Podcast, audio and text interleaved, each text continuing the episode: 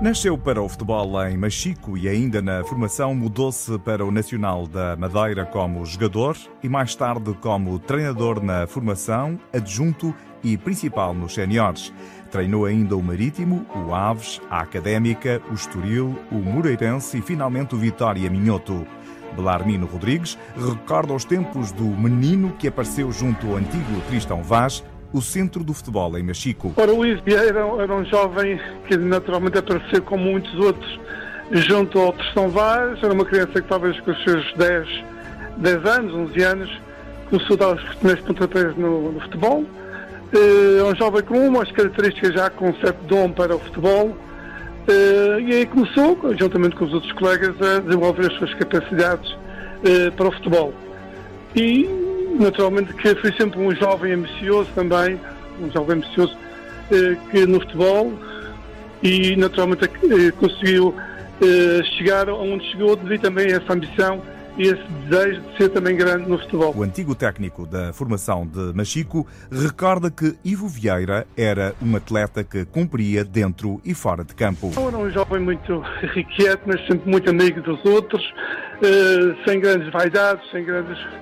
Eh, um jovem sem que se integrava bem com os outros e que é amigo, amigo do, dos outros, eh, sempre disciplinado com o treinador, com aqueles que estavam ao seu estava a estar à frente dos, destinos do futebol.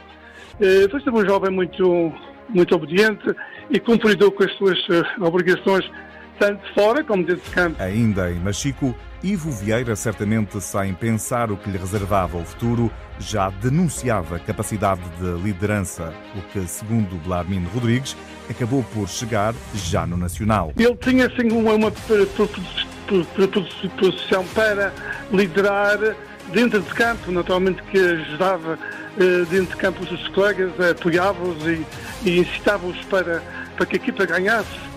Eh, tinha essas características. Eh, mas ainda não notei essa, essa potência para ser líder. Mas mais tarde, sim, vi que ele realmente tinha um dom de, de ser um dia líder de uma equipa e tanto, tanto, tanto assim foi que fui capitão do Nacional e chegou realmente ao lugar que chegou. De Machico, Ivo Vieira mudou-se para o Nacional da Madeira, onde cresceu, jogou e dependurou as botas como atleta. Foi técnico adjunto nos séniores do Nacional, orientou os júniores alvinegros até que em 2010-2011 chegou a técnico principal do clube. João Aurélio, lateral direito, recorda esse momento. Chegou pela, pela formação lá do Nacional, depois teve como adjunto do, do e depois assumiu o comando técnico. Uh, pronto, ainda estava no, nos seus processos de aprendizagem também, como treinador, mas, mas sempre foi uma pessoa que, que ambiciosa, que via-se que ele tinha ambição e tinha muito potencial como treinador principal. João Aurélio lembra que Ivo Vieira, apesar de jovem, sempre teve o apoio de todos os jogadores do Nacional. Nunca podemos desconfiar das pessoas, né? Víamos potencial eh, no Ivo e era uma pessoa muito, muito próxima dos jogadores, sempre se deu bem com os jogadores. Pá, e por ser madeirense, também tínhamos madeirenses na altura no, no plantel e foi sempre com bons olhos que a gente via a sua chegada. Mas a vida de treinador depende de resultados e o técnico acabou por sair do Nacional. O clube que se seguiu ainda na Madeira levou-o a ser treinador da equipa B. Carlos Pereira abriu-lhe a porta mais tarde da equipa principal onde na altura jogava Luís Olim, que recorda a passagem de Ivo Vieira no Leão de Almirante Reis. A maior parte das saídas dão-se por, eh, por maus resultados e, portanto, fica sempre essa sensação em quase todos os treinadores quando saem de um clube, não é? Tem, uma fase boa, mas a fase uh, em que saem é sempre precedida de alguns, ou na maior parte das vezes é precedida de alguns maus resultados, são poucos uh, os clubes em Portugal em que os treinadores saem apenas por promoção e porque tudo correu bem e acabam por, por sair para algo melhor, não é?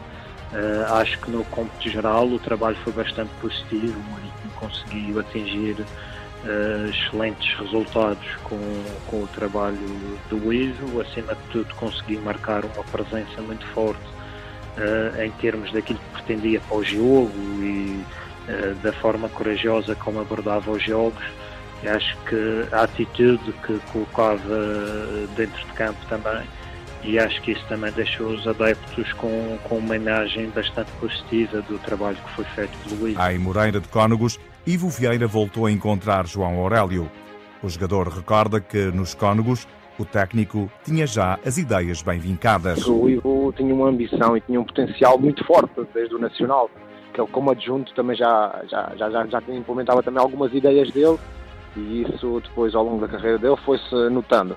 E agora no, no Moreira já tinha as suas ideias muito, muito vincadas e se não foge delas, o que é muito importante para um treinador, e ele tem, tem essas ideias, ideias bem vincadas e, e o futebol uh, saiu da, na perfeição no futebol, no estilo de jogo que o Ivo pretende para as suas equipas, que, que é notório e mesmo agora no Guimarães também o, o tentou fazer da melhor maneira e fez também, também correu bem. Uh, mas no Moreirense principalmente, que, que eu tive o, o, prazer de trabalhar com o Ivo, foi fantástico. Nós, em estilo de jogo fantástico e grandes resultados, grandes jogos, por isso foi em, todos os, em todos os aspectos foi muito bom trabalhar com o Ivo. Luís Olim olha para o treinador Ivo Vieira como um técnico de futuro porque sempre foi um homem de coragem. Muito honestamente, olhando para aquilo que se pretendia fazer no Marítimo, eh, que era uma abordagem sempre de como, como eu eu classifiquei há pouco de corajosa.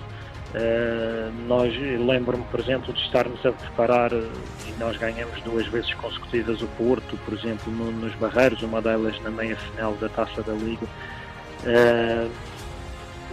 Nós, nós abordávamos esse jogo, por exemplo, preparando uma pressão muito alta, logo à saída da, da, área deles, Portanto, o IF tinha muita vontade de ter uma equipa dominadora e controladora dentro do jogo. Um, daí que uh, seria sempre mais fácil essa abordagem acontecer em equipas de maior valia do que em equipas que não tivessem um, um, elenco com qualidade para isso, não é? Portanto, prevíamos que a ideia seria chegar lá. Acho que na nossa altura havia ainda algum desequilíbrio entre o que era a nossa capacidade ofensiva e a nossa capacidade defensiva. Acabamos por ser uma equipa que, que era capaz de marcar muitos golos num jogo, mas também éramos capazes de sofrer muitos e, e acabou por acontecer algum desequilíbrio entre essas, entre essas duas fases do jogo, a fase ofensiva e a fase defensiva. Acho que a carreira do IF tem sido num sentido evolutivo porque as suas equipas têm encontrado um maior equilíbrio nesse aspecto.